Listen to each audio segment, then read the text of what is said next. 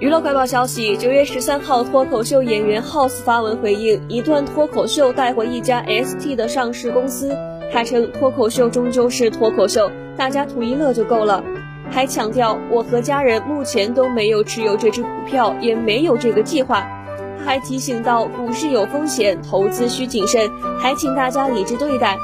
九月十一号晚的脱口秀大会第五季第二期下，随着 House 的表演，股票六零零七五九火了。有人戏称首支脱口秀概念股由此诞生。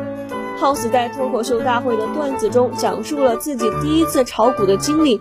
他买的第一只股票六零零七五九，第一天赚了三千元，第二天赚了五千元，第三天亏损了四千元，第四天亏损了六千元。最后十二万元只剩下了二点五万元了。之后有网友查证，这只股票就是 ST 洲际，该股历史上最高价格是五点四九元，现在是二点五元。二零二二年的五月曾跌到历史最低一点九五元。九月十二号早上，大量网友在六零零七五九的股吧里评论，讨论其周二开盘涨跌。